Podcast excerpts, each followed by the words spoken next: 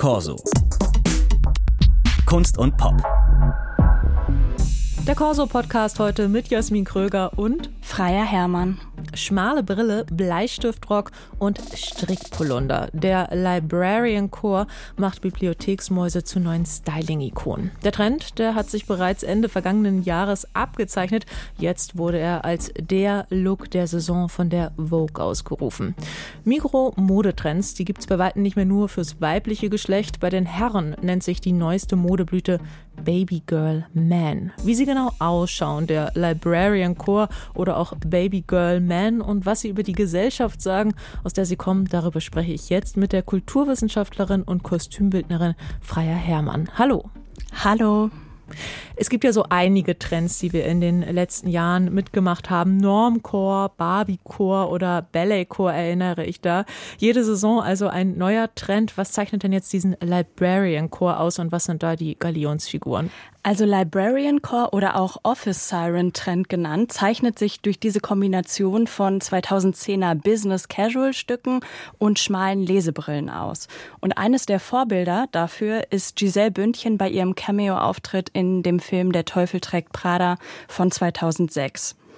Gut, das ähm, ist jetzt aber ein ganz anderer Look, als Menschen in die Bibliothek anziehen würden, oder?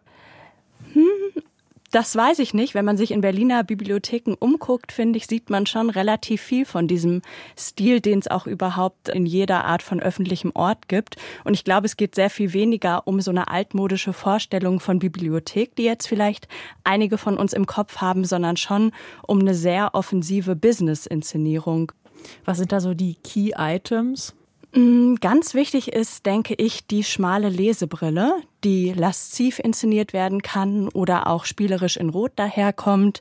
Ich sehe da viele weiße Hemden, die mal auf interessante Art gebunden werden oder offen getragen werden können. Es gibt auch Bleistiftröcke, es gibt sehr viele Low-Waist-Hosen und dann die kleinen Blazer, die wir vielleicht noch aus den 2010er Jahren kennen. Gerade diese schmale Lesebrille, die hat man vergangenes Jahr Ende 23 schon bei Miu Miu auf den Laufstegen gesehen, bei der Fashion Week im Herbst. Ist das denn ein Trend, der vom Laufsteg kommt oder sind das eigentlich eher so Social-Media-Phänomene? Ich habe schon den Eindruck, dass Miu Miu diesen Trend gesetzt hat, aber es gibt durchaus Trickle-Down-Effekte. Und so sehe ich bei jungen Frauen jetzt mehr Brillen, also ganz unterschiedliche Brillen, nicht unbedingt diese schmalen Brillen, die im Alltag natürlich auch nicht ganz so praktisch sind, weil man dadurch einfach nicht so viel sehen kann. Einzelne Teile wie zum Beispiel Karo-Röcke werden auch ins Everyday Life überführt. Jetzt sind diese Trends, egal wie man sie findet, ja auch immer eine Reaktion auf Zeitgeist. Was steckt denn hinter so einem Look wie dem Librarian Core? Ich denke, der Zeitpunkt ist nicht zufällig der Zeitpunkt, in dem die Gen Z ins Berufsleben eintreten. Junge Menschen versuchen da auf visueller Ebene freudvoll und spielerisch mit umzugehen und dem Ganzen so eine Inszenierungsnote und damit irgendwie einen Fun-Aspekt zu verleihen. Was ich daran spannend finde, gerade diese sexy Bibliothekarin, das ist ja eine total stereotype Frauenfigur. Wie verträgt sich das mit einer jungen Generation, die sich ja eigentlich gerade von so sexistischen Kategorien befreien will? Ja, ich erlebe das ganz stark, dass so ein Pornostereotyp einer sexy Bibliothekarin oder auch sexy Secretary eigentlich überhaupt nicht präsent ist bei so einer jungen Generation und dass das eher Zuschreibungen sind, die dann von rechten Männern oder auch älteren Männlichkeiten, die davon leicht getriggert sind, kommen. Also ich habe das Gefühl, das ist eher ein freudvoller Umgang und ein offensiver, spielerischer Versuch eigentlich, die eigene Identität auszuloten und darin neue Ausdrucksmöglichkeiten Ausdrucksmöglichkeiten zu finden und dass es da eher um einen performativen Umgang mit der eigenen Sexualität vielleicht auch gibt darin. Mhm. Das ist eine spannende Lesart, vor allen Dingen auch wenn wir dann zu dem Baby Girl Man kommen, weil der hat ja auch einen deutlich sexy Fokus. Also da sind Männer gemeint wie Harry Styles, Timothy Chalamet oder auch Hollywoods aktueller Liebling Saltburn-Star Jacob Elordi. Alles Männer, die sich eher genderfluide bis flamboyant kleiden, keine Muskelshirts oder Hoodies tragen, die dann gleich Babygirls zu nennen. Ist das so sexistisch, wie das klingt? Nein, das kann ich schon mal sagen. Und äh, es gibt eine interessante Geschichte zu dieser Entstehung des Baby Girl Man Begriffs. Der Begriff bezieht sich auf ein YouTube-Video aus dem Jahr 2012 und das Video heißt My Video for Bryona. Und darin adressiert ein junger Mann auf eine sehr cringy Art eine junge Frau und will sie für sich gewinnen, indem er sie immer wieder und immer wieder Babygirl nennt. Und in der jetzigen Verwendung, dass erwachsene Frauen diesen Begriff nehmen, der sie eigentlich auf eine disrespektierliche Art vorher bezeichnen sollte und damit aber Männer, mittelalte Männer bezeichnen, die sie als klug, clever, Allies und natürlich irgendwie auch als hot empfinden.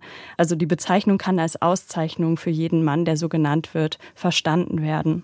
Es gibt dann noch Weiterführungen dieses Begriffs, wo Männer als submissive and breedable, also unterwürfig und fortpflanzungsfähig benannt werden. Das Ganze ist natürlich ein riesiger Internetwitz. Und zeitgleich gibt es auch so eine Umbedeutung vielleicht von dem, was, was ein attraktiver Mann ist, nämlich Babygirl hat auch was mit einer Softness-Performance zu tun, die sich sehr stark von toxischer Männlichkeit abhebt. Okay, also in beiden Begriffen sehr viel mehr emanzipatorisches Potenzial, als man jetzt vielleicht auf den ersten Blick denkt. Ist ja aber letztlich auch einfach eine große Industrie, die dahinter steckt, eine wahnsinnige Marketingmaschine, die jetzt im Grunde genommen eine noch größere Zielgruppe hat, um Handtaschen zu verkaufen, oder? Natürlich dieses Sexappeal der Stars und fiktionalen Charaktere, die als Babygirl bezeichnet werden, das hat natürlich was mit Marketing und dann auch mit Modekampagnen, Parfumkampagnen und einem Industrial Complex zu tun. Aber an sich sehe ich das eigentlich eher als ein Aushöhlen von patriarchalen Begriffen und zeitgleich sind die meisten Männer, die damit bezeichnet werden, wie zum Beispiel Jakob Elordi oder Pedro Pascal, Männer, die subversiv mit einer Inszenierung ihrer eigenen Cis-Männlichkeit umgehen, die zum Beispiel Handtaschen tragen oder sich auch cute inszenieren auf Social Media. Und dementsprechend finde ich das schon auch begrüßenswert. Dann abschließende Frage. Was ist Ihre Prognose? Ist einer dieser Trends von Nachhaltigkeit geprägt? Wird das vielleicht auch in die nächste Saison schaffen? Ich denke, wir leben in einem Zeitalter der Inszenierung, in dem viele Trends koexistieren können und dementsprechend bin ich mir sicher, dass aus beiden Trends Sachen den Weg auch ins nächste Jahr und die nächsten Trend-Cycles schaffen werden. Und besonders begrüßenswert finde ich es, wenn Männer, die bislang nicht so viel mit ihrer Inszenierung gearbeitet haben, ja, da weiterhin subversiv tätig sind sehr viel mehr emanzipatorisches Potenzial, als man wohl gedacht hätte. Der Librarian Core und Baby Girl Man, zwei aktuelle Fashion Trends, die wir besprochen haben mit Freier Hermann. Vielen Dank fürs Gespräch. Dankeschön. Corso. Kunst und Pop.